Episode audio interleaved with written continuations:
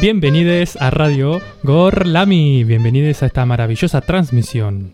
Vamos a comenzar presentando nuestro maravilloso equipo, empezando por la persona que nos conduce por los caminos más sinuosos y más gorlaminescos de este planeta, llevándonos hasta países bastante raros. Y ella es ni más ni menos que Lola.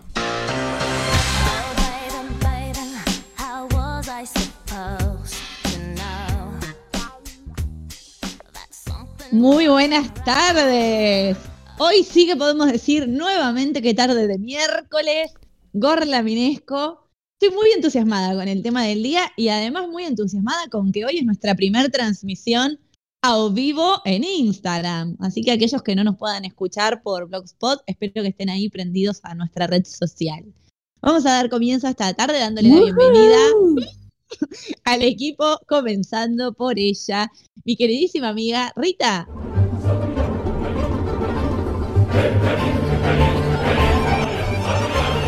Muy buenas tardes, buenas tardes Lola, Nacho, equipo. Estamos por Instagram también, contenta. Bien, vamos a seguir dando la bienvenida al equipo para arrancar con el programa de hoy. Seguimos con ella, nuestra queridísima amiga Sarita.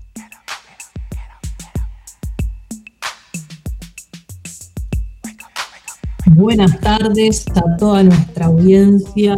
Buenas tardes Instagram. Hola Lola. Hola, buenas tardes a todos los oyentes que están del otro lado.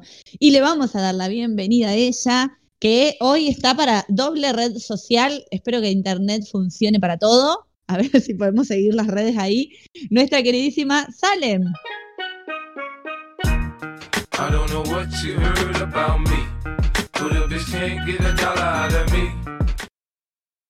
Buenas tardes a este miércoles gorlaminesco. Sí, hay que ver cómo aguanta. No hay que nombrarlo mucho, ¿eh? Pasa, Que pase, que pase. Menos los días de lluvia, ¿no? no, olvídate. Bien, vamos a continuar saludando al equipo y vamos a darle la bienvenida a él, que es el cerebro de la columna vertebral y ahora quien nos transmite también por Instagram, nuestro queridísimo amigo Nacho.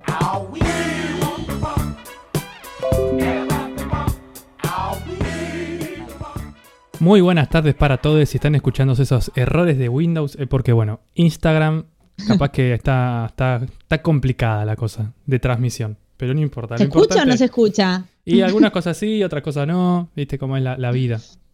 Vamos experimentando. Sí, sí. Como todo acá en Gorlami, aprendiendo con el público. Hacemos todo el ruido y cosa de que no. Despistar, ¿no? claro. ¿Cómo andan, mis queridos amigos? ¿Todo bien? ¿Alguna novedad? ¿Algo para compartir? Todo muy bien.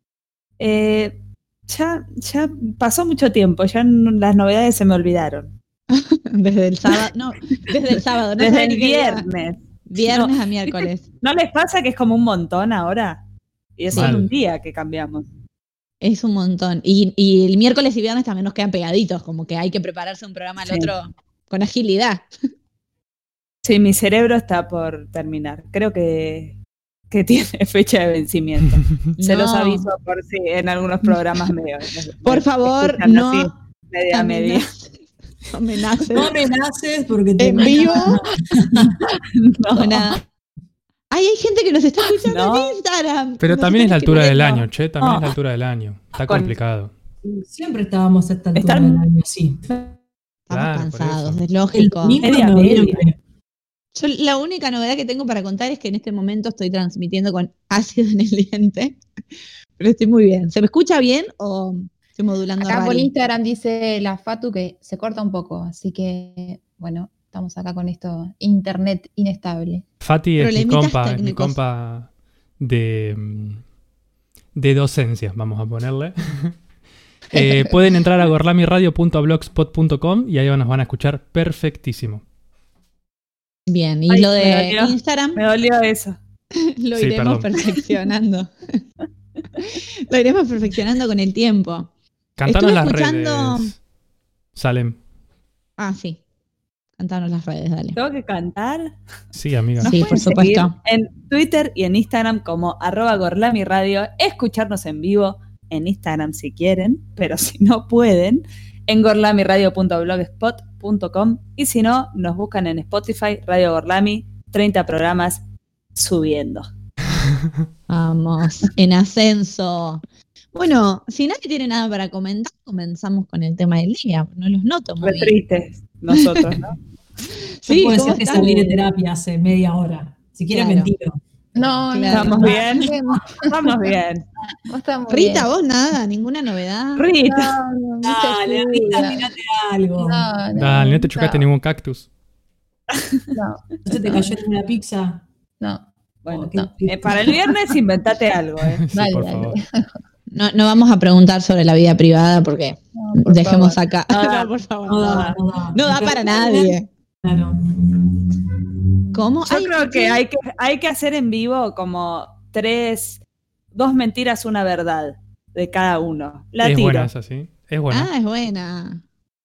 Me gustó. Y ahí, y que el oyente y la, o la oyente diga, bueno, me la Pues- juego, esta es la verdad. Qué nunca buena lo idea. sabrán. Sale. No, Qué soy bueno. una loca. Ay, No, No, bárbaro. Ay, qué jodona, boluda. No, bueno. terrible. Ahora sí vamos a comenzar con el tema del día, si les parece. Dale.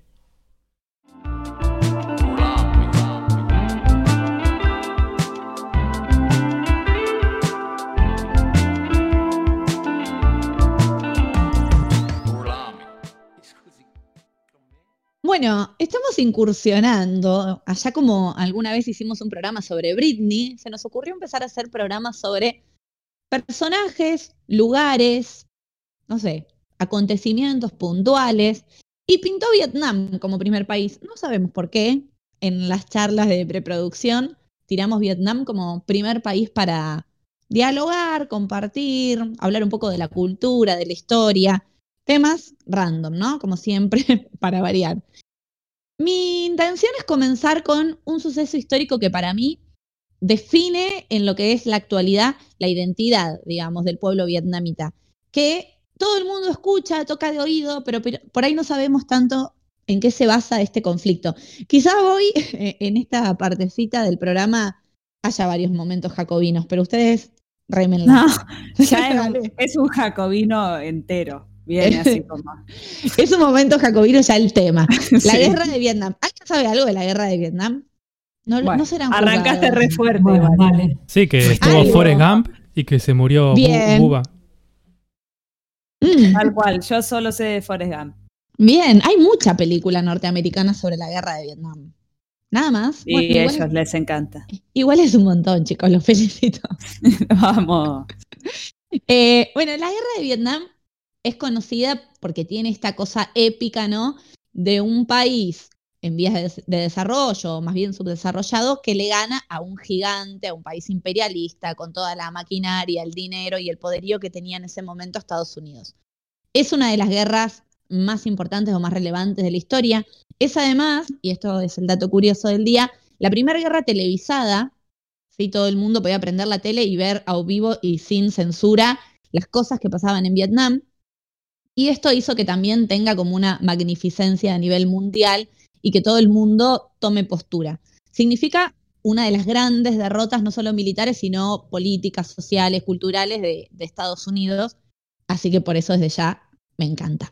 Pero bueno, les voy a contar un poquito eh, en qué consistió la guerra de Vietnam, que duró 20 años. Comenzó en 1955 y culminó en 1975. Les cuento un toque los, antecedentes como para que vean por dónde venía la cosa. Eh, el territorio que hoy conocemos como Vietnam, que está en el sudeste asiático, limita con Laos, Camboya, China, eh, era una colonia francesa, lo que se conoce como Indochina, estaba ocupado por franceses y tiene una serie de levantamientos independentistas donde terminan derrocando al gobierno francés e intentando proclamar su independencia. Ahora bien, como pasa en muchos de los países que pretenden independizarse, hay una puja de poderes entre distintos sectores, de los cuales uno quería imponer, debido a su vecino chino, un gobierno comunista y otro quería instaurar, por supuesto, un gobierno con tintes más capitalistas. Esto es lo típico, o sea, el escenario más común que se da en esta época, que es el contexto de la Guerra Fría, ¿sí? Tenemos la Revolución Cubana, la Revolución de Nicaragua, varias revoluciones socialistas que empiezan a generarle como un conflicto y a darle pelea al capitalismo imperante de los Estados Unidos. Sí, ¿Qué- nos acordábamos. me imaginé. Eh, es una, a mí esta época de la historia me apasiona, como de las resistencias, sobre todo las resistencias latinoamericanas, pero eh, en sudeste asiático hay varios también movimientos de este tipo. ¿Qué sucede? Eh, expulsan a los franceses, empieza este conflicto y terminan determinando que se van a dividir en Vietnam del Norte y Vietnam del Sur, siendo Vietnam, eh, Vietnam, Vietnam, para decirlo rápido, es un quilombo. Es difícil. sí. Vietnam del Sur va a ser capitalista, Vietnam del Norte comunista, pero establecen que un año más adelante van a hacer un referéndum para lograr la unificación del territorio e instaurar alguno de los tipos de modelo económico, político y social. En fin, la hipocresía, el Vietnam capitalista termina haciendo un golpe de Estado, instalando su gobierno, diciendo, no, nosotros seremos por siempre Vietnam del Sur, acá nadie va a copar la parada y no queremos hacer ningún referéndum. Por supuesto, Vietnam del Norte se revela, empiezan a invadir Vietnam del Sur, a querer imponer su tipo de gobierno, y acá es donde mete la mano negra Estados Unidos, ¿sí? Que básicamente, para los que por ahí no, no tienen idea o tocan de oído, de esto se trata justamente la Guerra Fría, ¿sí? Eh, una guerra que no tiene conflictos bélicos directos entre las dos potencias que son la Unión Soviética y Estados Unidos, pero que sí tiene muchos conflictos en países laterales, como puede ser en este caso Vietnam. Entonces Estados Unidos va a entrar a financiar, primero financiar ejércitos de Vietnam del Norte, de Vietnam del Sur, perdón, y después va a empezar a mandar soldados, ¿sí? Y soldados muy jovencitos, va a empezar a listar chicos de 18 años en adelante y a mandarlos a pelear por esta guerra que muchos norteamericanos, por supuesto, muchos son hiperpatriotas y van y matan por lo que sea, y muchos otros no se sentían parte y no querían participar para nada. Esto significa en la década de los 70 y de los 60, sobre todo, el nacimiento de un montón de movimientos civiles y unas grandes manifestaciones de oposición, como ustedes sabrán, el movimiento hippie, Por que es un, por Forrest Gump, por supuesto, por Jenny. ¿no? Jenny, obvio. Exacto. Eh, el movimiento hippie que va a plantar bandera blanca frente a esto, pero que se van a hacer oír, que van a hacer grandes sentadas multitudinarias. Van a haber muchísimas manifestaciones en Londres, en Estados Unidos, Wisconsin, Washington, Chicago. Y muchos de estos sucesos y de estas manifestaciones terminan con una alta cantidad de muertos, con represión violenta por parte de, de la policía de los Estados Unidos. De hecho, el momento Show Me What You Got. Show me what you got. Así se dice. Hay una peli que están dando en Netflix ahora que se llama El juicio de los siete de Chicago, que es sobre esto, sobre siete muchachos de diferentes organismos sociales que se manifestaban en contra de la, de la guerra de Vietnam. No solo el movimiento hippie, eh, afroamericanos, periodistas, docentes, religiosos, deportistas, y acá tiro otro dato a ver si por ahí lo escucharon. No sé si conocen a Muhammad Ali, el boxeador. No. Sí, ¿cómo no vamos a conocer a Sí, es conocido. Que Eh, se, hizo- bueno, se cambió de Ali- nombre, se cambió de nombre para no ir a la guerra. Bueno, en ¿puede realidad sí se cambia de nombre por una cuestión también religiosa, porque él era, se, se convierte, digamos, a musulmán. Le spoileó el dato. Eh, bueno, John Lennon junto a Yoko Ono hicieron grandes manifestaciones también en contra de esta guerra. eh, y se supo después, gracias a algunas organizaciones que lograron robar, entre comillas, documentos del FBI, que el FBI tenía un montón de gente infiltrada investigando estos movimientos pacifistas. Generaba mucho resquemor todo esto que se estaba generando socialmente. Entonces, la guerra de Vietnam no solo significa esta derrota militar que es impresionante, y ahora les voy a contar por qué es impresionante, sino que significa también una derrota cultural a este símbolo del norteamericano patriota que va a la guerra sin preguntar, porque se genera una oposición social muy fuerte, no solo en Estados Unidos, sino a nivel mundial. Bien, ¿qué tiene de particular esta guerra y qué es lo que lo hace así como tan épico? Monsanto. Bueno, más o menos. Sí, sabes lo que voy a decir, ¿no? No, no sé. Lo de lo. Tiré. Ah, la pegaste. Bien, bien. Eh, tiene estas características de la guerra de guerrillas, ¿sí? No son dos ejércitos armados en igualdad de condiciones, con los mismos recursos, con la misma inversión económica en, en armamento. Muy por el contrario, es un ejército recontraarmado, como es el ejército de Estados Unidos, y un ejército más precario, como es el de Vietnam del Sur, y dale, del norte, perdón, eh, que lo que hacen es infiltrarse en los campos, ¿sí? esconderse, y la guerra de guerrillas, esto también se utiliza en Cuba, solo funciona cuando tiene el apoyo del pueblo, es decir, gran parte del componente del triunfo de la guerra de guerrillas es que los focos de guerrilleros se esconden entre el pueblo y el pueblo los apaña, digamos, como que los protege y se genera ahí un pacto de silencio que es bastante bello y romántico desde mi punto de vista, más allá de que se muere un montón de gente. Eh, la guerra de guerrillas es esta, esta dificultad en los recursos y estos focos que se van a manifestar. Y acá es donde vienen algunos datos curiosos de cómo eh, logran ganarle la guerra al ejército de Estados Unidos. Algunas, les voy a contar algunas tácticas de guerra. Una de las más conocidas y habrán visto fotos. Como para anotar por las dudas. por si tenemos alguna invasión norteamericana. Eh, una de las técnicas más conocidas y habrán visto fotos de muchos funcionarios o personajes conocidos en este lugar son los túneles. ¿sí? Los vietnamitas son eh, físicamente bastante chiquitos, como de contextura física pequeña, y eh, cavaban túneles en el medio de la selva o de los bosques, no quiero pifiar en el bioma, eh, y les aparecían como en el medio de la nada, en lugares inimaginados, porque se metían en túneles muy, muy, muy, muy angostos. Después cuentan también que para despistar al enemigo, mandaron a fabricar zapatos al revés, que tenían como decir la punta del zapato apuntando para atrás y, el, talón para adelante. Entonces, eh, cuando los norteamericanos seguían la huella, iban en dirección contraria. Eso me parece hermoso. Es genial, porque además una pavada, ¿no? O sea, si lo pensás. Claro, es que justamente de esto se trata. No tenían recursos económicos como para hacer grandes cosas. No, tal cual. Tienen mucha participación recontractiva de las mujeres. Hay imágenes muy bellas de las mujeres eh, cargando un niño y un fusil, por ejemplo, mucha publicidad de la mujer eh, en la guerra de Vietnam. Y una de las cosas más novedosas que hicieron fue un ataque sincronizado un determinado, un determinado día en 36 provincias de Vietnam a la vez, donde se atacó sobre todo la embajada de Estados Unidos, la casa de gobierno, y dice que durante meses fueron infiltrando gente, de a poquito inclusive mandando gente escondida en ataúdes, como que eran cadáveres que estaban mandando a Vietnam del Sur, y en realidad eran personas vivas que iban a infiltrar en este golpe en el que participó muchísima gente. Este, este golpe sincronizado en 36 provincias a la vez, imagínate, te caes, ah, te sale un vietnamita del, de un Sí, sí. Un susto. Eh, esto dice que derrota moralmente a las tropas norteamericanas. Estaban muriendo ya muchísimos soldados. Estamos hablando de una guerra que tiene entre 3.800 y 5.700 millones de muertos. O sea, muchísima gente. O sea, una guerra con unos saldos terribles.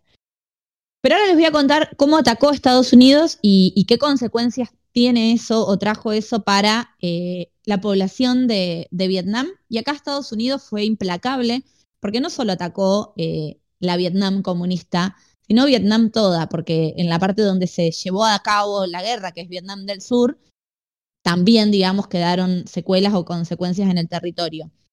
Lo primero que hicieron fue buscar destrozar el desarrollo industrial de la Vietnam comunista. Entonces bombardearon puntos estratégicos de todo el desarrollo industrial de Vietnam del Norte, tiraron abajo además hospitales, escuelas, todo tipo de organismo gubernamental, lo tiraron, pero digamos, buscando esos lugares para, para derrocarlos. Y lo más terrible es que, autorizado por los gobiernos de Estados Unidos, se empleó la guerra química en principio con el objetivo de dejar infértiles los campos vietnamitas, ¿sí? Se tiraron químicos que se llaman napalm y el agente naranja. Son químicos altamente venenosos y la verdad es que no solo hacen infértiles los campos y los dejan completamente improductivos, sino que también eh, matan y degeneran la reproducción de animales y de personas.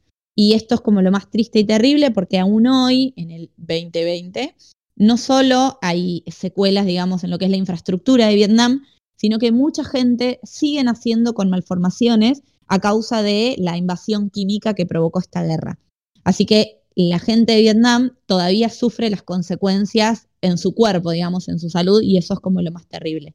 Sin embargo, y a pesar de esto, eh, el pueblo resistió unido, ya les digo, participó toda la población, hombres, mujeres y niños, y en el 75 finalmente Estados Unidos se rindió y debido a la presión social debió emprender la retirada Esto significó para Vietnam la unificación de Vietnam del Norte y Vietnam del Sur en una Vietnam comunista y se expandió este tipo de gobierno a los países limítrofes, tanto así que el día de hoy, tanto Camboya como Vietnam como Laos y China, por supuesto, son todos países eh, comunistas en el sudeste asiático.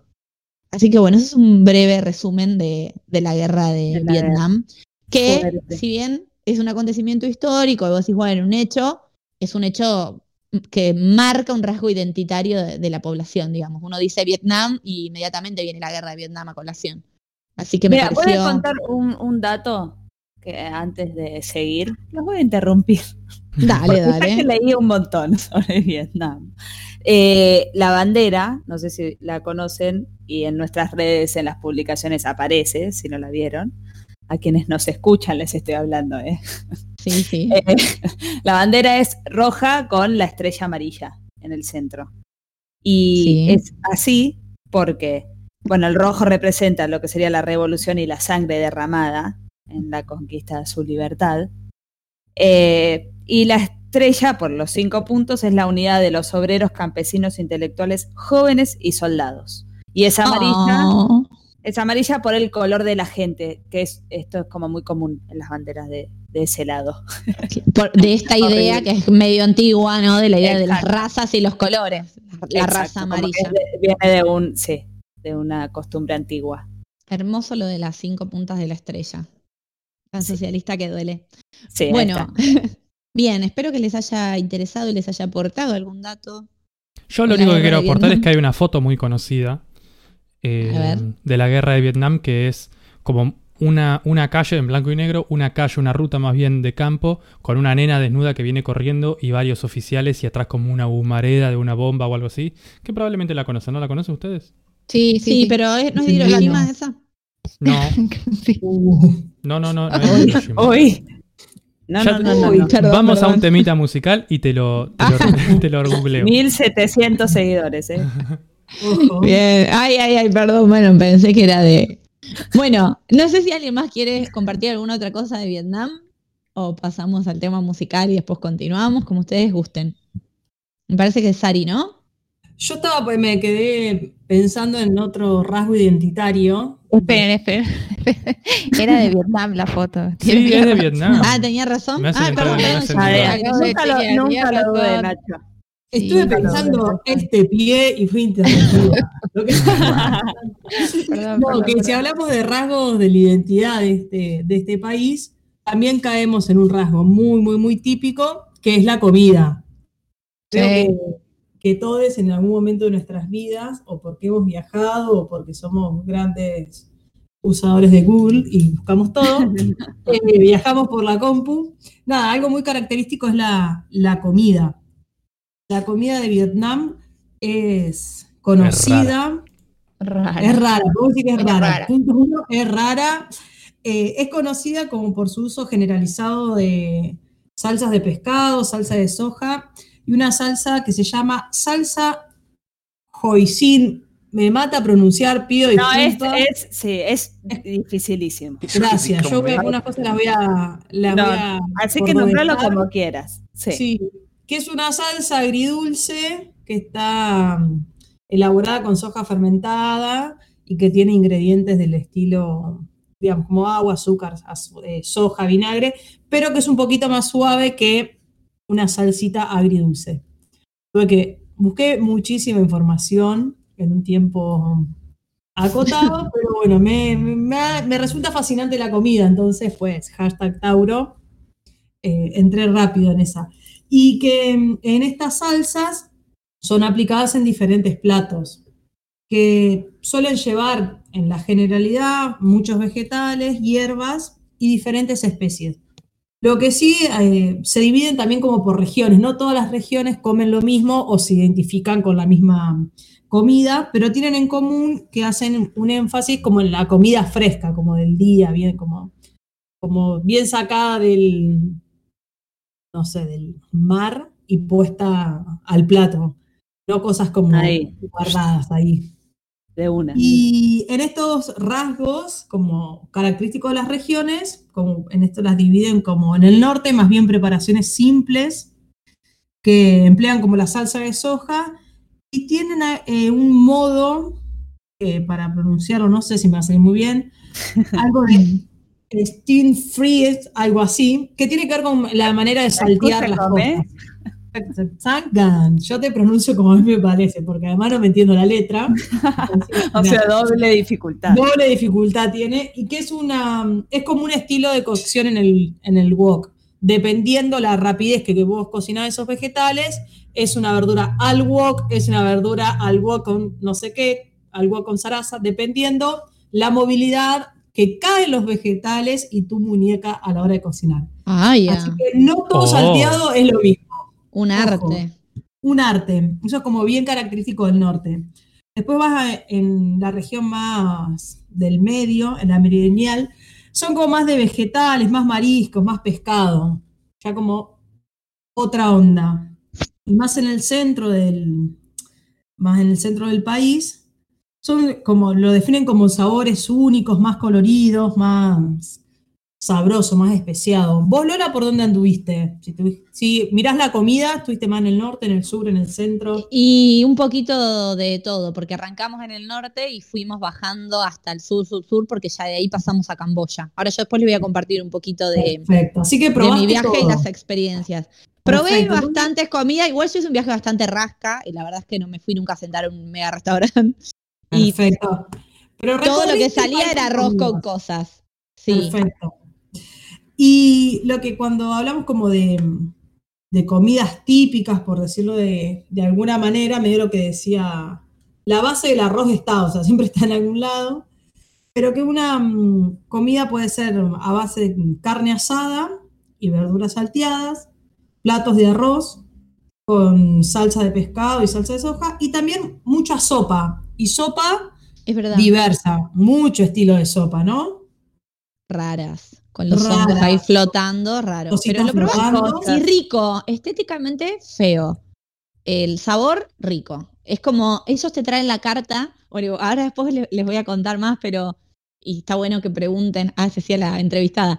Pero porque hay cosas que, que no me voy a acordar. Pero ellos te traen la carta con las fotos de los platos directamente y vos señalás, tipo, como si vos no pudieras hablar. Porque la verdad es que no se entiende un pito lo que lees ahí, ¿entendés? O sea, no hay traducción posible de los nombres de los platos. Entonces vos vas marcando la foto y las fotos la verdad no son para nada tentadoras. No querés ninguna. No querés ninguna. Me voy a hacer un Arrancás viaje por allá. ¿Cómo? Me voy a hacer un ¿Cómo? viaje por allá. Para sacar Sí, fotos de comida. Es un espectáculo. Bueno, Por lo continúa. que estuve Sari. leyendo, digamos, se come sentado, en, digamos, puedes comer sentado en el piso, y que hay como un almohadón, que tiene otra palabra mucho más difícil, como especial para sentarse a comer. No logra culo los almohadones.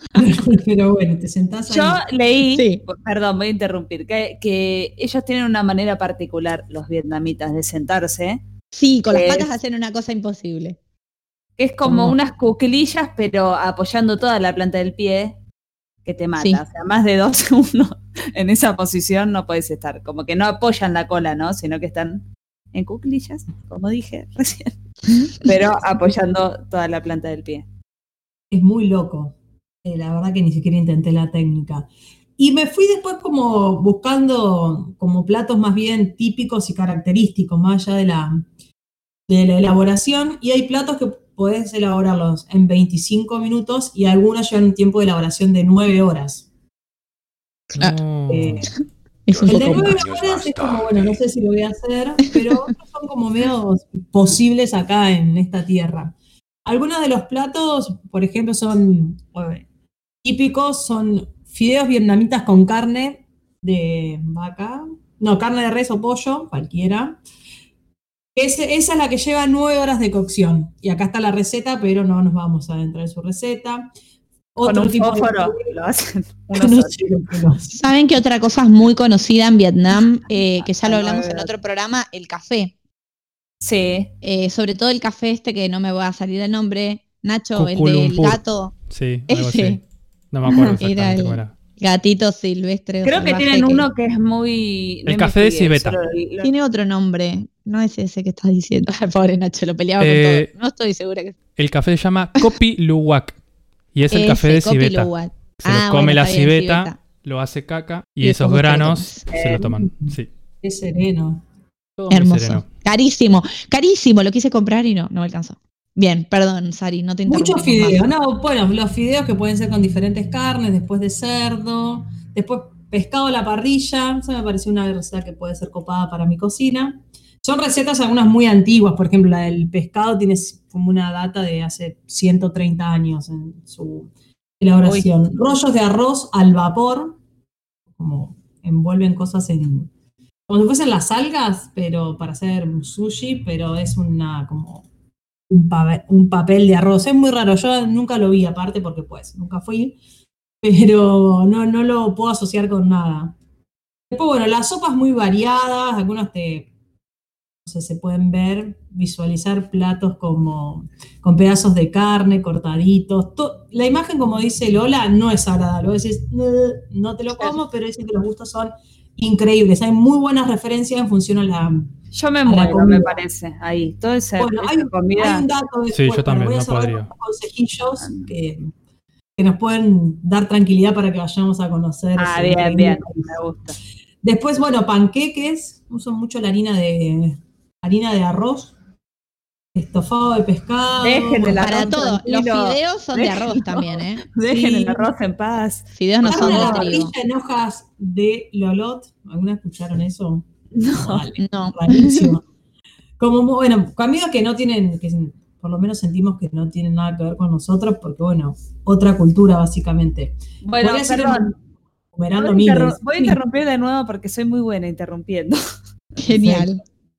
Y voy Vamos a decir, perdón igual. con, con respecto a esto, un dato curioso que he leído en esta investigación es que eh, directamente el arroz ellos lo incorporaron al lenguaje. Tienen un lenguaje, eh, como dijo Lola, imposible.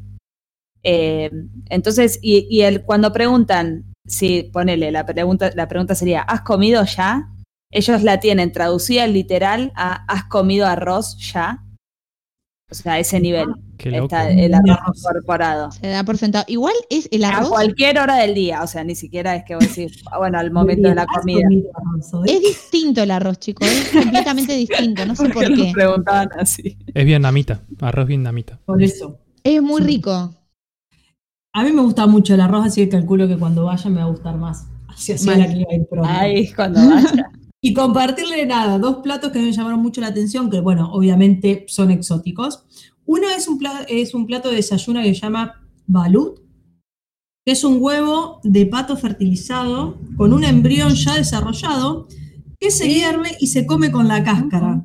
Ay, se puede condimentar con hierba fresca, sal y pimienta. ¿Cuándo venía la parte con- en que el plato pasaba? Porque cada vez ya viene la parte. Y bueno, y después el pan. Era el desayuno, decís vos. El Tranqui, y ahora el desayuno. Ah, nada, un huevo fertilizado con un hierbas finas y un poco de Y cáscara. yo comí mucho huevo, pero no. No era, mm, no era exótico, Ok. es un plato exótico. Para nosotros es exótico. Rita, Pero no, controlate. Pero no de pato. No de, no de O sea, de gallina. Claro, eso Aclaraba y oscurecía. De gallino. Bueno, y para terminar con el, con el tema huevo, después el típico plato que para nosotros es muy exótico, que es el de carne de perro. Yo creo que es horrible. Creo que bueno, comió acá- ni sabe qué comió. Y Pero- no. Y Cuando, sí. uno viaja, cuando uno viaja, ¿no? uno dice, ay, perro, qué asco, qué horrible, son mis mascotas. Para ellos no, no refleja eso, ¿no? Sí, no, No tiene que ver con ellos. Y que, nada, saber que es como la comida es un reflejo de las costumbres de un país, de un país que intentemos no juzgar, como que la cultura no se juzga. Ay, bueno, perdón. Eh, Salvo cuando extirpan clítoris de niñas.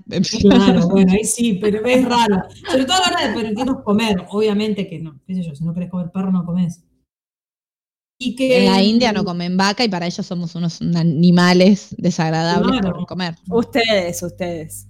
Y dice que, por ejemplo, eh, nada, que si vamos a ir a, a este país que culturalmente y también con la comida es muy diferente, que está bueno que, puedas que uno pueda tomar un curso de gastronomía, porque dice que lo que se aprende está muy bueno y es como encontrar nuevos secretos Ay, muy chicos, yo hice. solo Yo creo. Es la clave para viajar esa. Y que si sos vegetariano o vegano no pasa nada, que hay un montón de opciones. Arroz. Arroz. Me quedo más tranquilo entonces. Sí. Bueno, Bueno, ahora tengo un recorrido gastronómico por Vietnam. Espero un día saborear algún platito. Ay, espectacular, Ay, Sari. no bueno, sé, yo ahora, eh, después de la tanda musical, iba a decir, tengo 80 años. Después del tema musical, les voy a contar mi experiencia en Vietnam y, y tengo de todo. Genial. Ay. Vamos a escuchar la canción Do Dua de Pham Dui.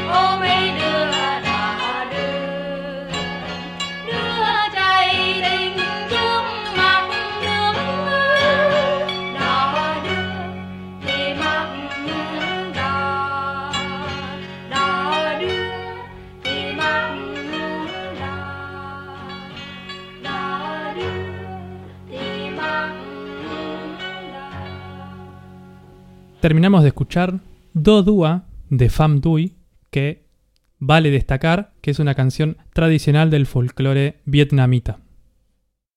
Esperamos que la hayan disfrutado. Bueno, estamos todos como muy jocosos acá del otro lado, riéndonos y compartiendo, porque está bueno hablar de Vietnam, ¿no? Me copa la idea de hablar de países. Fue idea Soy mía. la única Sí. que está No, sí, sí. Sabemos que vos sos la más copada, de Sí. todas maneras. sí, ¿no? Porque Sagitario. Porque Sagitario, porque viajar y porque tuve la grandiosa oportunidad de estar en Vietnam, que es un país que amé, pero tipo me enloquecí. En el sudeste asiático, Vietnam fue mi país favorito. Ah. Sí, salvo por Tailandia, que bueno, tiene unas playas que la rompe y pura fiesta, pero Vietnam me, me enamoré, me voló la cabeza. Es un lugar del que no me hubiera ido. No, tío, me quedo a vivir, pero era para quedarse un poco más. ¿Cuánto tiempo fuiste? No sé cuántos días exactos estuve en Vietnam, no estuve mucho, habré estado dos semanas, eh, fue un viaje Ah, como bien. de dos meses y le dedicamos como dos semanas a Vietnam. Yo crucé, eh, venía de Laos, hay un dato curioso, algo que nos pasó, esas cosas que suceden viajando y viajando sin la estructura, ¿no? Muy armada. Teníamos más o menos un itinerario pautado, pero no teníamos todos los pasajes sacados porque estábamos abiertas a que nos guste un lugar y poder quedarnos. Cuando decidimos pasar a Vietnam era el Año Nuevo Chino y no abrió el aeropuerto. O sea, no había posibilidad de tramitar la visa que se hace previamente por internet. Es bastante complicado el visado para entrar Es- a Vietnam. Sí, es que yo leyendo dice que para el turismo es lo peor irte en la época de fiestas, digamos. No, terrible. eh, y es muy complicado. O sea, si bien, por ejemplo, para ir a Laos, nada, cruzas un riacho ahí, te ir un sello y nadie te revisa nada. Para ir a Vietnam es bastante más complejo. La visa se tramita con mucha anticipación. Hay que, me parece que estaba algo en ese momento, 35, 40 dólares, que para los países de- del sudeste asiático es un montón.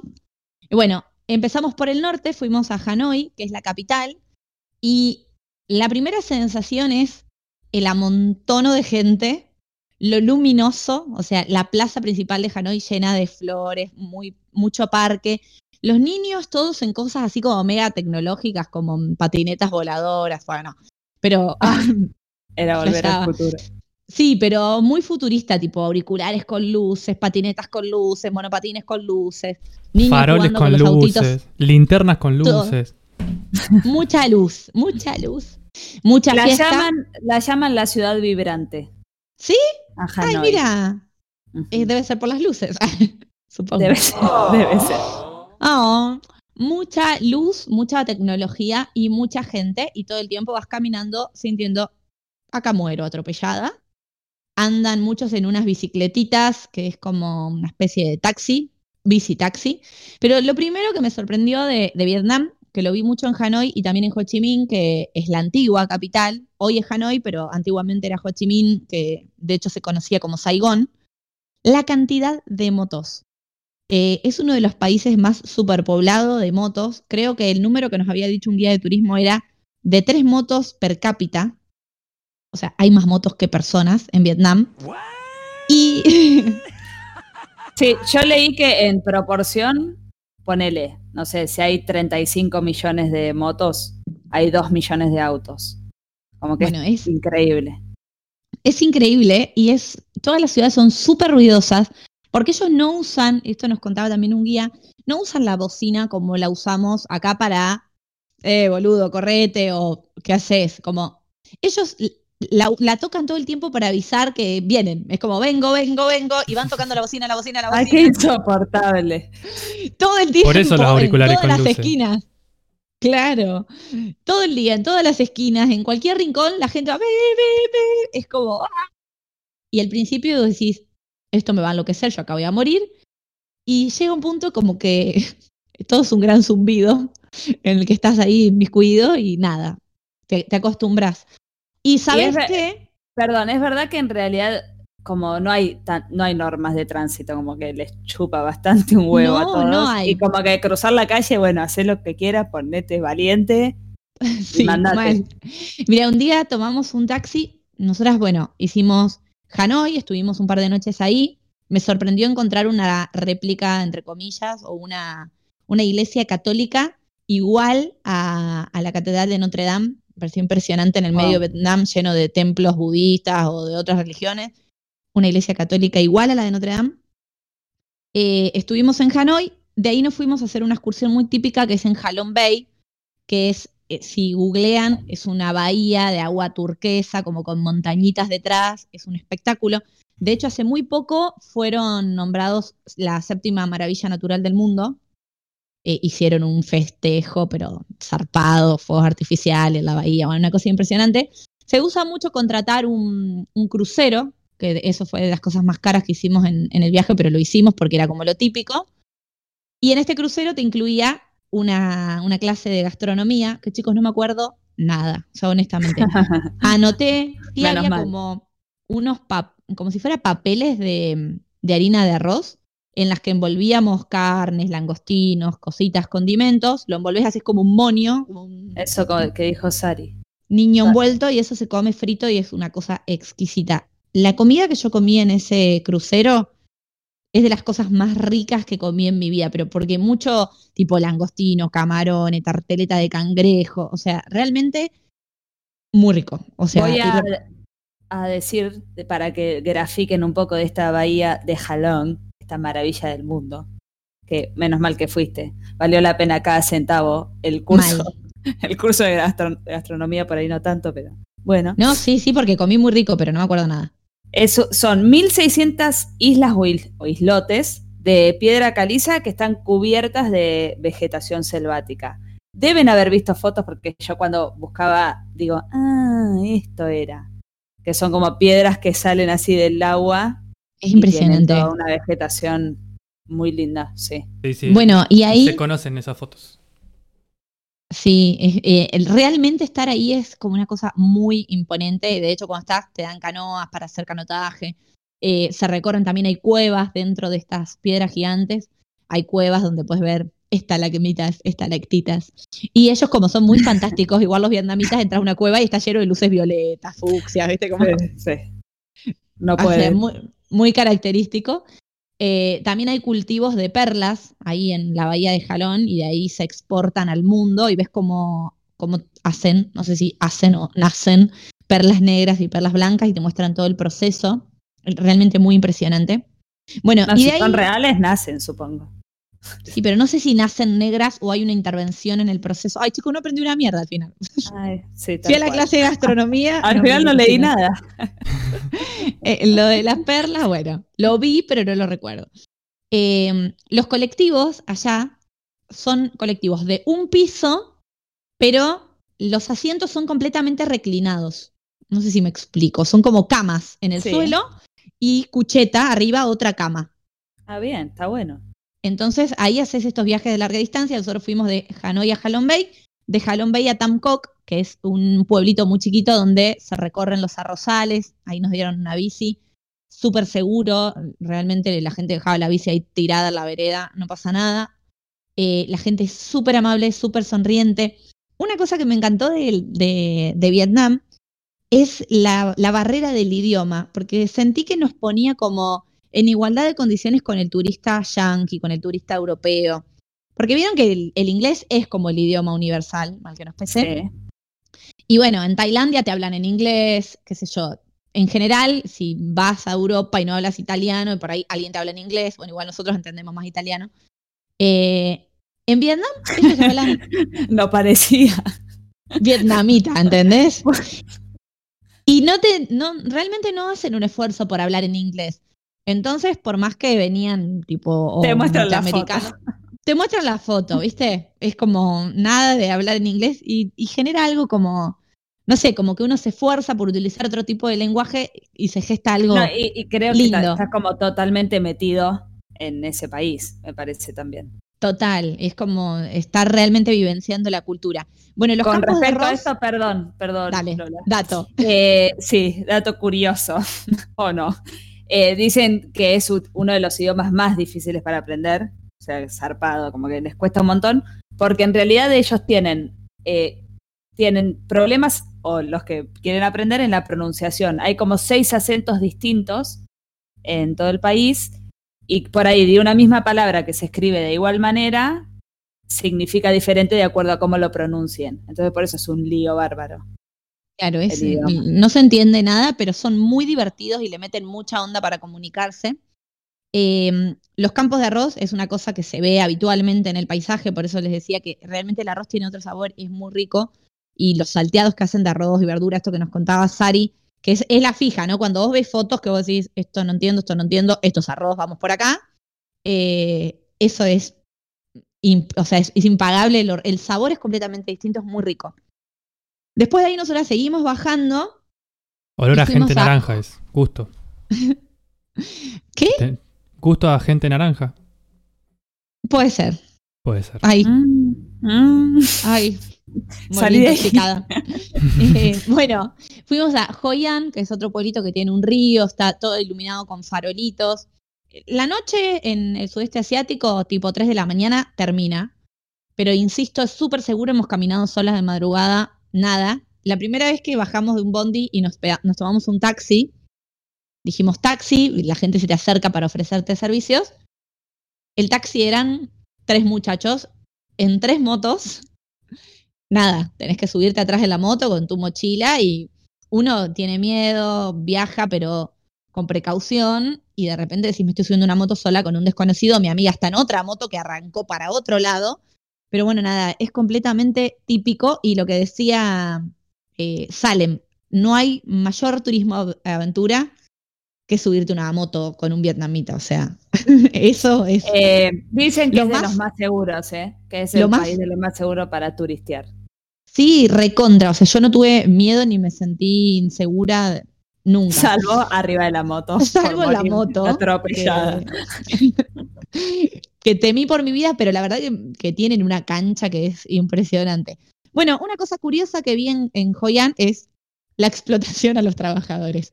No, eh, la industria, sí, textil, Alemanes atacando judíos, porque no lo habíamos nombrado en este programa. Faltaban los nazis. Eh, la producción textil, la industria textil y la industria del cuero es muy conocida y viaja gente de todas partes del mundo a hacerse trajes por doquier, vestidos de novia, calzado. De hecho, yo me hice un vestido de fiesta, un par de vestiditos para todos los días. y, y sandalias. Ay, Y lo increíble es que, bueno, por empezar sale dos mangos, ¿no? Porque debe estar hecho en talleres explotado de... de sí, sí, eso seguro. Sí. Eh, lo increíble es que vos te sentás, te traen un catálogo de modelos, de cosas. Entonces vos decís, yo quiero este vestido, pero con... eh, tenés todas las telas. todo foto y tipo. Este esto. vestido con esta tela, que la tenés ahí presencial, pero con este escote y de este largo, inmediatamente te toman las medidas, te dicen, esto te sale 15 dólares, chicas, no exagero, y te dicen, vení a buscarlo a las 5 de la tarde. Y vos vas a las 5 de la tarde y está tu vestido de las medidas, el color, el tamaño, la tela, las modificaciones que pediste con tus medidas. Y lo mismo Ay. con el calzado, te miden el pie. ¿Vieron que hay un pie izquierdo o derecho que no son exactamente iguales?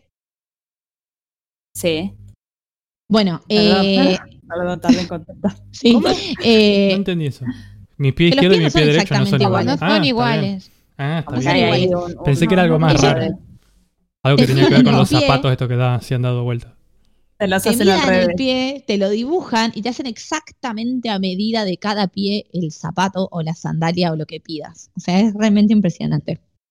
Bueno, les contaba que creo que comí perro, pero no lo sé. Entré y pedí carne y después vi que había muchos cuadros de perros colgados en el lugar, pero no, no indagué. Y la ¿Y esa- última ciudad, Perdón, Sí. es así en las calles por ahí, más en la capital, no sé si en estos lugarcitos. Es más, leí que ahí en Joyán el casco antiguo es increíble, como que lo No, no. mantienen tal cual y que es es hermoso. increíble. Es increíble y andan muchas canoitas en un riacho que atraviesa ahí el pueblo. Eh, y se utiliza mucho tirar como farolitas al agua, Claro. pedir deseos. Eh, es realmente bello, bello. Este, La decir última- que en, en- en las calles está tipo así, comida callejera, gente que te vende de todo.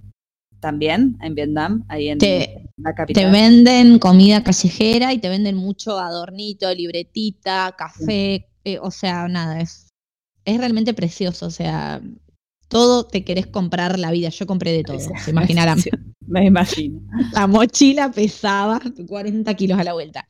Bueno, y la última ciudad en la que estuve es Ho Chi Minh, la, la ex Saigón y ex capital, donde lo que recontra recomiendo hacer, es muy lindo entrar en las plazas porque la vegetación es hermosa, el cuidado que tienen de los espacios verdes es impresionante.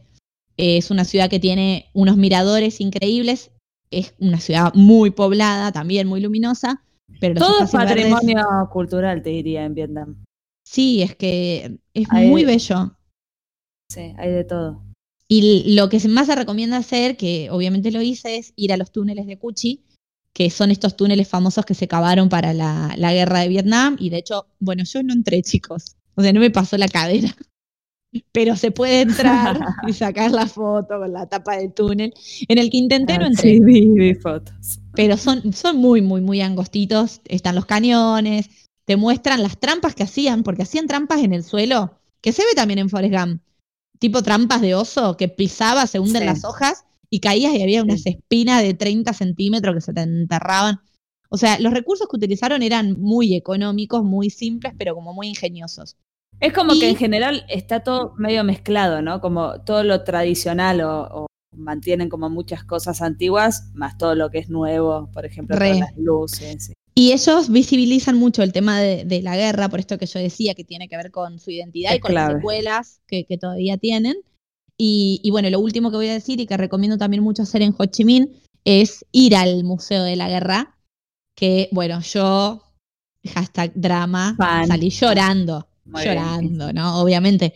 Primero flashás con toda la parte militar, después ves toda la repercusión en los medios, las imágenes, porque como dije fue una guerra televisada, entonces hay mucha imagen, y al final hay una parte testimonial donde la gente muestra hoy sus heridas de guerra y muestran hoy eh, las malformaciones que le generaron estas, estos tóxicos, estos químicos que se derramaron en sus campos. Así que es, es recontra triste, pero uno sale de ahí con la idea, uno, de, de que es un pueblo súper valiente, recontra resiliente y recontra luchador, y dos, con mujeres muy protagonistas. O sea, en los campos de arroz, las mujeres, en las cocinas, las mujeres, en las tiendas, las mujeres. Una mujer muy protagónica en la calle, digamos, en el espacio público. Así que eso es algo que también me, me flashó mucho. Bueno, nada, espero haberles contagiado un toque mi emoción por Vietnam Sí, recontra. y que les dé ganas de ir. Y vamos a cerrar entonces el tema del día con otro tema musical. Nacho. Así es, vamos a escuchar de John Lennon Give Peace a Chance, que bueno, fue una canción de esta banda dedicada a, bueno, o, o de modo conmemorativo a esta guerra de Vietnam. Vamos a escucharla. two,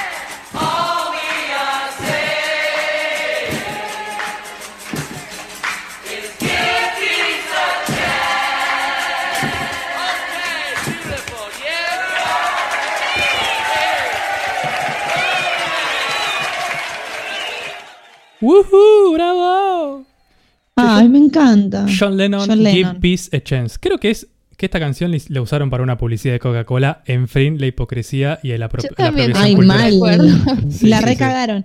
Eh, y John Lennon, es- esta es la etapa, la etapa de la guerra de Vietnam, ¿no? Y su relación con Yoko Ono, es, para mí es de las etapas más lindas de John Lennon. De hecho, nada que ver lo que voy a decir, pero dicen que cuando él dice que en realidad Imagine, que todo el mundo lo tomó como un himno a la vida en paz, qué sé yo, él en un reportaje dice que es una crítica al capitalismo. Y bueno, después misteriosamente es asesinado por un fanático. Así que bueno, nada. La vida. La Guerra Fría, qué sé yo. Bien, La vida. eh, la vida y la Guerra Fría. La vida la Vamos a dar cierre a, a este tema del día para presentarla a ella, a ver con qué, con qué nos sorprende en el día de hoy. Los dejamos deleitarse con la columna de música psicodélica.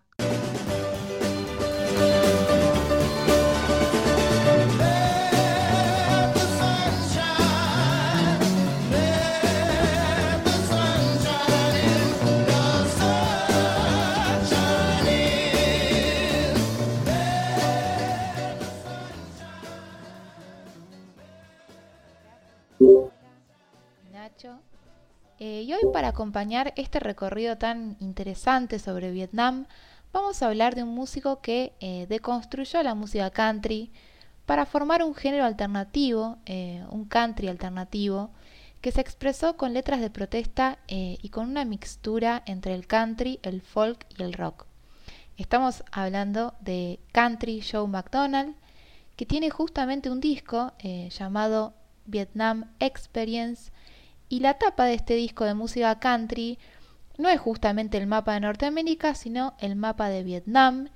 Eh, es bien explícita su intención de mostrar cómo es realmente Norteamérica, cómo opera ese espíritu nacionalista tan arraigado a la música country.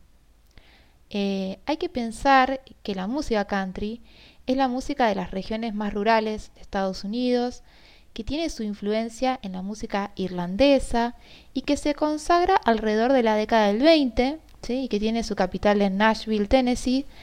Eh, Jerry Don, gran referente del género, solía comenzar sus shows preguntando ¿cuántos americanos orgullosos hay? Obviamente todos levantaban la mano y acto seguido pedía brindar por tres motivos. Los militares, los policías eh, y la constitución.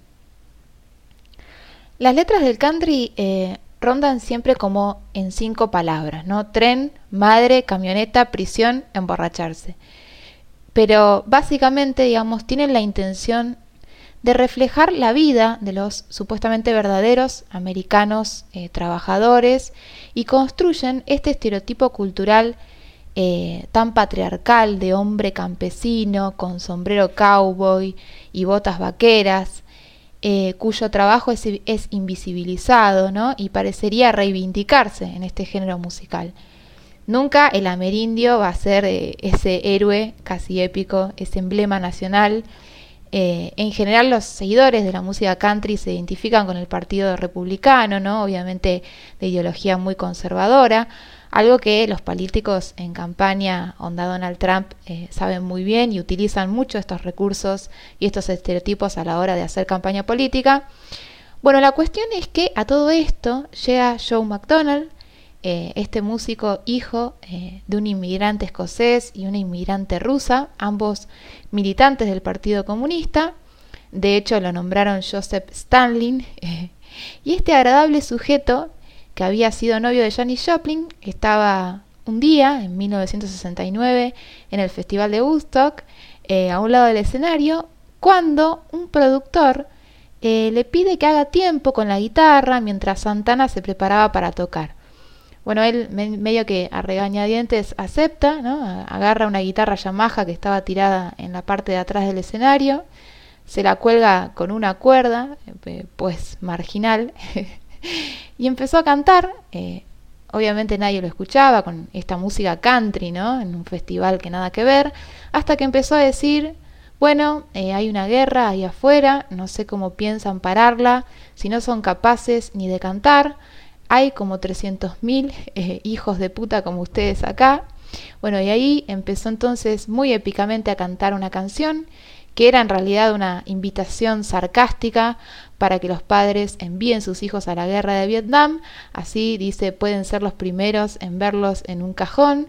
También en, la canción esta se critican a los operadores de la Wall Street por sacar eh, gr- gran rédito económico, digamos, del conflicto.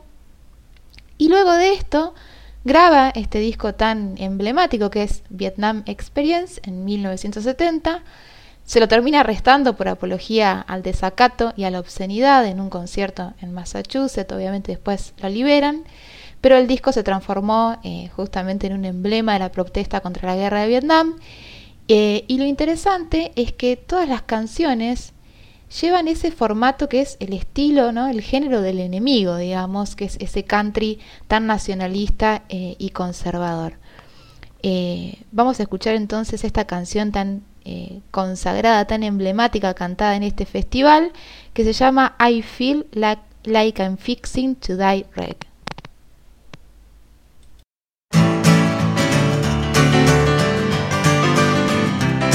Well, come on, all of you big strong men. Uncle Sam needs your help again. Got himself in a terrible jam. Way down yonder in Vietnam. Put down your books, pick up a gun. gonna have a whole lot of fun. And it's one, two, three. What are we fighting for? Don't ask me, I don't give a damn. The next stop is Vietnam. And it's five, six, seven. Open up the pearly gates. Well, there ain't no time to wonder why. Whoopee, we're all gonna die. Come on, generals, and let's move fast. Your big chances come at last. Now you can't go out and get those reds. Only good commie is one that's dead. You know that peace can only be won when blown them all kingdom come. And it's one, two, three. What are we fighting for? Don't ask me, I don't give a damn. The next stop is Vietnam. And it's five, six, seven. Open up the pearly gates. Well, there ain't no time to wonder why. Whoopee, we're all gonna die.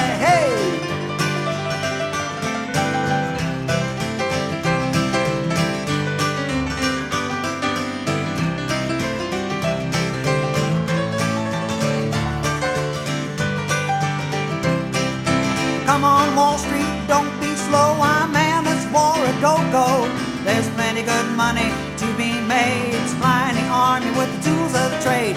Just hope and pray if they drop the bomb. They're dropping on the Viet Cong. And it's one, two, three. What are we fighting for? Don't ask me, I don't give a damn. The next stop is Vietnam. And it's five, six, seven. Open up the pearly gates. Well, there ain't no time to wonder why. Whoopee, we're all gonna die. Now come on, mothers throughout the land. Pack your boys off to Vietnam. Come on, fathers, don't hesitate. Send your sons off before it's too late. And you could be the first ones on your block. Have your boy come home in a box. And it's one, two, three. What are we fighting for? Don't ask me, I don't give a damn. The next stop is Vietnam, El Salvador, Nicaragua, Lebanon, Angola. Whoa, yeah, there ain't no wonder why. Whoopee, we're all gonna die. Hey, da da da da ba ba da da, dee da dee dee dee da ba ba do ba, ba ba ba ba ba ba ba, da.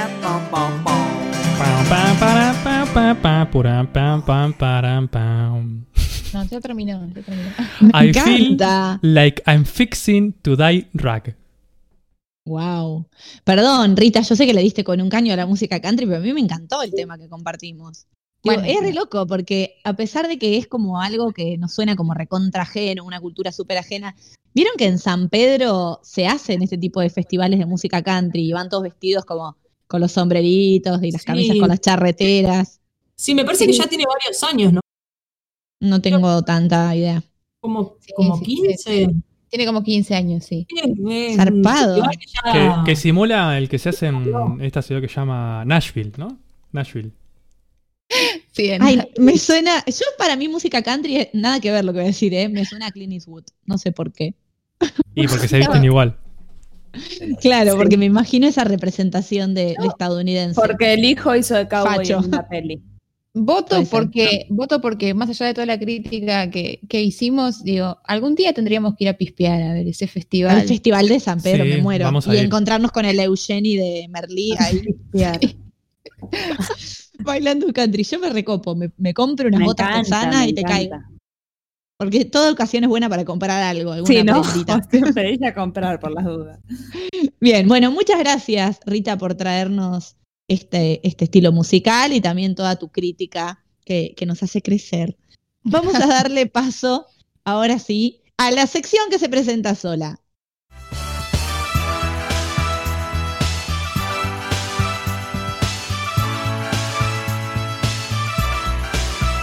Show me what you got. Así es, estamos en la sección que se presenta sola, se llama Show Me What You Got, porque yo sí tengo huevos de pato con feto adentro para decirlo. Y en esta ocasión, primero me voy a poner una musiquita de fondo. Nachines de huevos de pato con feto adentro. Sí, podría Muy ser, ¿eh? bueno. Sería una buena, una buena opción. Me voy a poner una, una música de fondo que pertenece a la banda Una sonora. funda. Escuchen. Ya empieza, ya empieza. Este es un show. Eh, esperen, después de todo lo que les pasó a ustedes. Sí, no. Basta de pelear a Nacho. Sí, basta. Escuchen la música de fondo que está zarpada. La música de esta de fondo pertenece a la, a la película Isla de Perros. ¿La conocen? ¿Conocen la película? No, ¿Cómo no, pero me suena de terror, seguro. Bien, no es película de terror, nada que No. ver. Casi que todo lo contrario, diría. Esta película. O sea, Isla de, animales. Isla de perros no te suena de terror, dale. Me, me recuerda al cementerio de animales que miraba yo. Ah, bueno, Ay, ser. sí, tal cual, a los perros muertos que se van al cielo. Bien, esta, esta película es casi lo contrario al terror. Se llama Isla de Perros. En inglés se llama Eyes of Dog.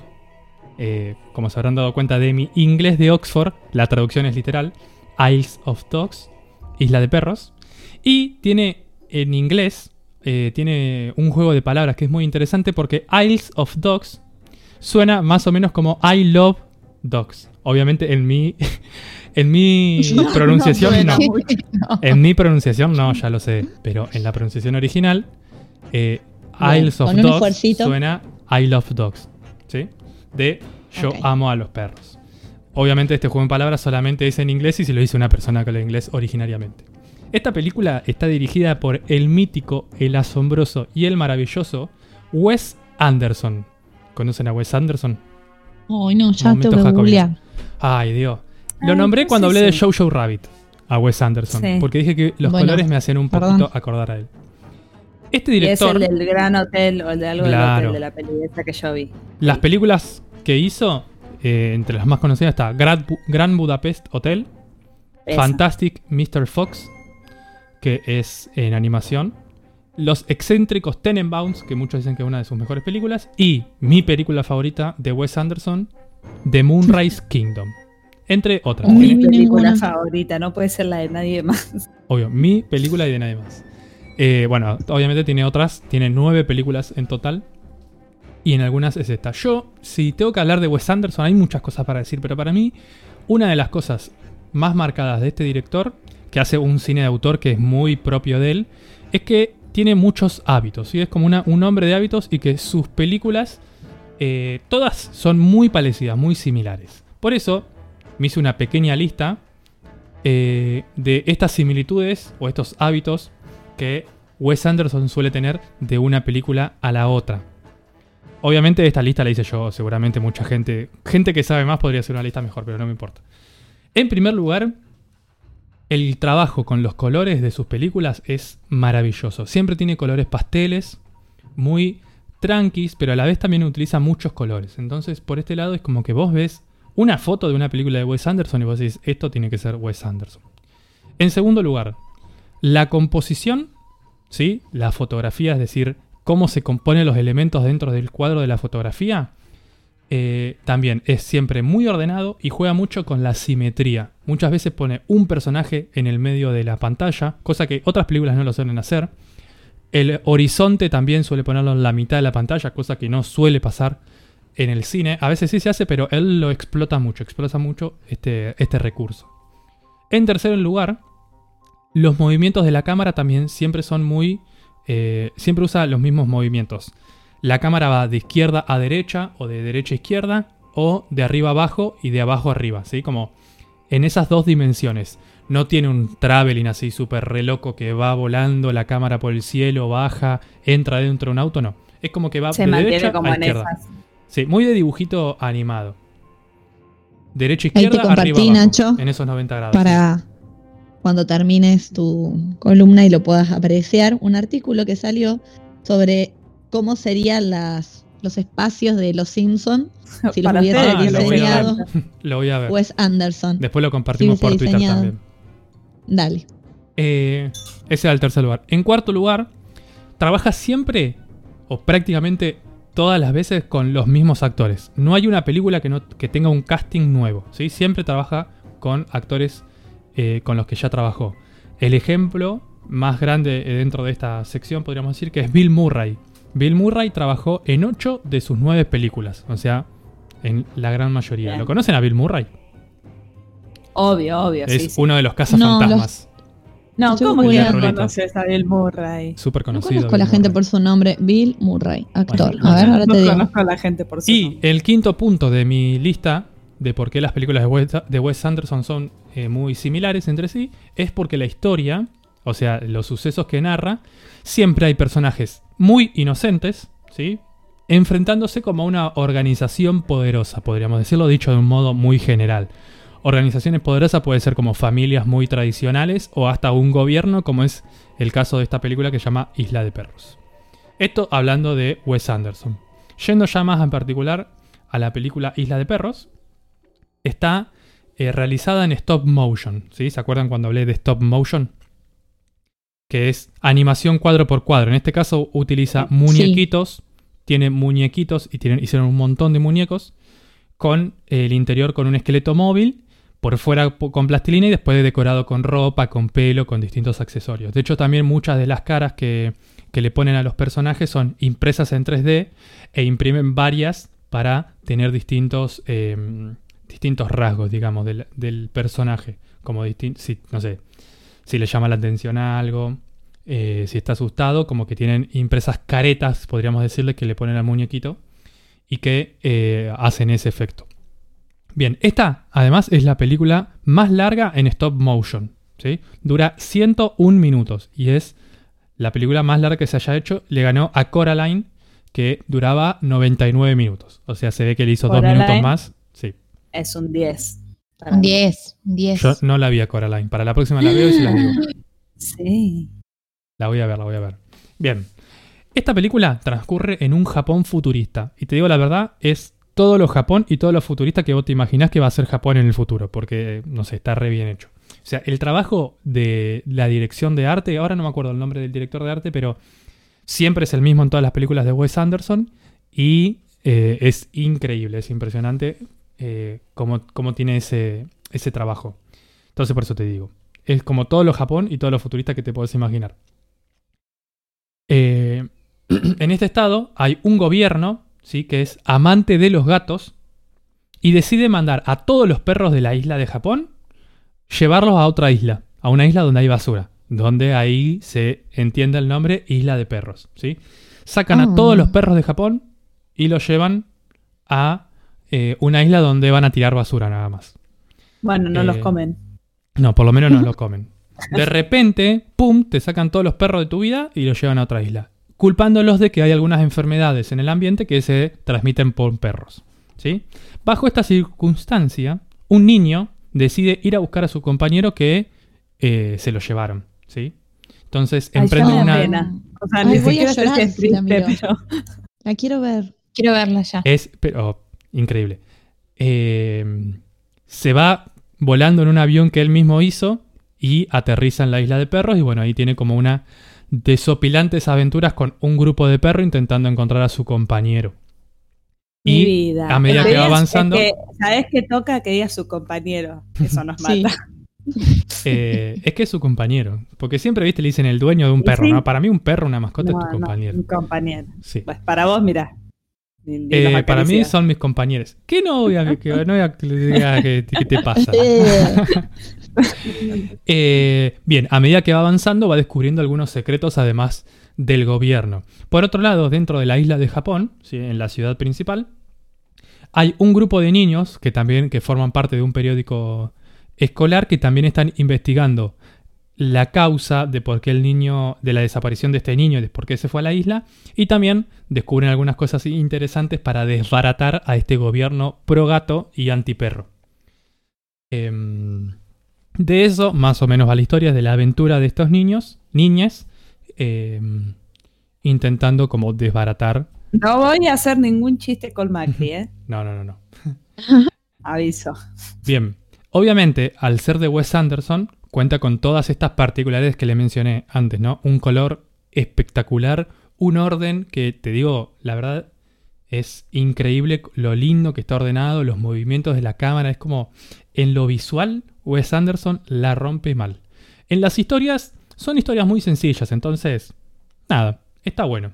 Lo que destaco sí de esta película, que no está tanto en otras películas de Wes Anderson, es el diseño gráfico. Esta película tiene un componente gráfico eh, dentro del diseño, digamos, letra, letras, elementos, que se combinan muy bien con la historia, con los personajes y con lo que va tra- transcurriendo, digamos, en ese momento. Incluso con la música. La verdad que en eso es un 10.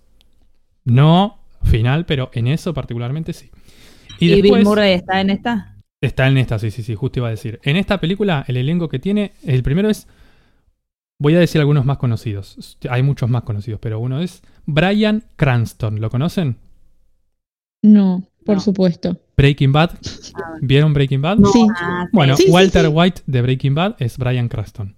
Después actúa Ah, sí. y el protagonista. Edward Norton del Club de la Pelea, no sé si la vieron. Bill Murray de Los Sí, Cazafantasmas. vieron. Eh, bueno, Scarlett Johansson no es necesario presentarla. Y aparece, porque aquí todo cierra, Yoko Ono. Hay una escena en la que aparece Yoko Ono. Wow. Sí, sí, sí, sí. Obviamente es animado, entonces aparecen las voces, ¿no? Pero bueno. Y entre otros grandes actores. Ustedes ven los actores que trabajan con Wes Anderson y son zarpados. Y bueno, voy a terminar dando mi veredicto. La pueden ver. Creo ¡Qué que la pueden alquilar en YouTube. No está ni en Amazon Prime, no está en YouTube. Uy, perdón, no está en Acabo Netflix. de ver, sí. Sí, la pueden alquilar. 289,90. La pueden alquilar por puede La veré en el 2022. Se puede plagiar entonces. y si hablamos por fuera de cámara, eh, me la, yo se la paso. Ay, La genial. Ah, bueno. Bien. El veredicto final de esta película es 8 nachines de acero de Damasco. Muy bien. Yo pensé que iba a ser de huevo de fertilizado. No, esa para la próxima. Ya estaba pautado, claro. Bueno, muy bien. Esta, esta sí me copó. La, la semana A mí pasada, me la última, copan. Ah, era rara esa. era rara. Esa me- La no me tentó. Yo avisé Pero que era rara. la, de, Yo avisé que Yo cuando era rara. a podcast Nacho- transmitido. Siempre quedo como si la quiero ver ya. Quedo como medio manija. Post Yo con la del podcast, sección. no tanto. Y anoche me dice Salem, muy serena. Ahora a 12 y 40 de la noche, ¿eh? 12 y 40 empieza Mother, la película que todos vimos menos vos. O sea, sí, dale. Mañana no me bien. levanto ya a laburar. La iban a dar a esa hora, perdón. Bueno, está bien porque ella eh, está todo el tiempo recomendando tus recomendaciones, Nacho. Eso quiere decir que escucha tus consejos. Sí, yo sé que. Salem es la, la que más me escucha. Ay, bueno, no te hagas la, la víctima. Yo vi Show Show Rabbit. la vi, Cierto, eh, es verdad. Ahora, desde Y- la recomendación hasta acá, ya la vi. Bien. ¿Te gustó? Sí, me encantó. Amo Jojo Rabbit. Bueno, bien, hemos película. terminado. mírenla, mírenla. Hemos La terminado. voy a mirar porque tiene perros. Sí, sí, tiene ¿No, perros. ter- no- ¿no terminaste? Sí, sí, sí. Hemos terminado. Ah, nos podemos despedir entonces. Ya fue. Ay, ¿no nos podemos ir? Me estaba yendo. Bueno, bien, nos vamos a despedir. Muchas gracias a la audiencia por haber estado del otro lado en este bello programa vietnamita. Eh, y vamos a empezar a despedir el equipo. Le agradecemos a ella y la despedimos por su música country, nuestra queridísima Rita. Muchas gracias, Anita, muchas gracias, Nacho. Hasta la victoria. ¡Siempre! Siempre.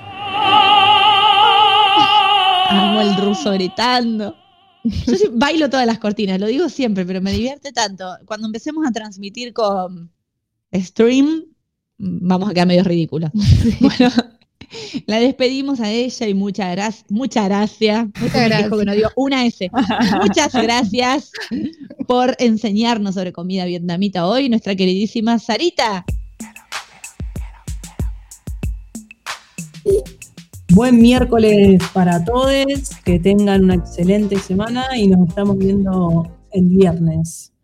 A Nos ver qué decir el ahora, viernes. ¿eh? Muchas gracias por interrumpir todo el programa y siempre pedir permiso y perdón para interrumpir nuestra queridísima Salem. I don't know what you heard about me. Gracias por darme el lugar para interrumpir y pedir permiso y perdón. Nos vemos el miércoles. ¿No El quieres viernes, repetir las redes? Sí. Nos pueden encontrar en Instagram y en Twitter como arroba gorlamiradio. Síganos, por favor. Si nos quieren escuchar en vivo, gorlamiradio.blogspot.com. En Instagram no nos gusta, así que no sé si lo vamos a hacer. Y si no nos pueden escuchar en vivo, nos buscan en Spotify Radio Gorlami y ahí están todos nuestros programas. Genial, muchas gracias. Y ahora sí, lo despedimos a él, que hoy me tiró una película de perros que me encanta, así que la voy a mirar en esta semana para comentar. El cerebro, la columna vertebral y el transmisor por todos los medios de este maravilloso programa. Nuestro queridísimo Nacho. Muy buenas tardes para todos y buenas noches. Nos vemos este viernes a las 17. Quiero decir que yo no soy muy fan de las películas de perros, pero esta muy, muy, muy buena. Y ahora me pongo en modo presentador de circo porque vamos a despedirla a la persona que nos conduce por los caminos gorlaminescos de este multiverso sinuoso. Y ella es ni más ni menos que Lola.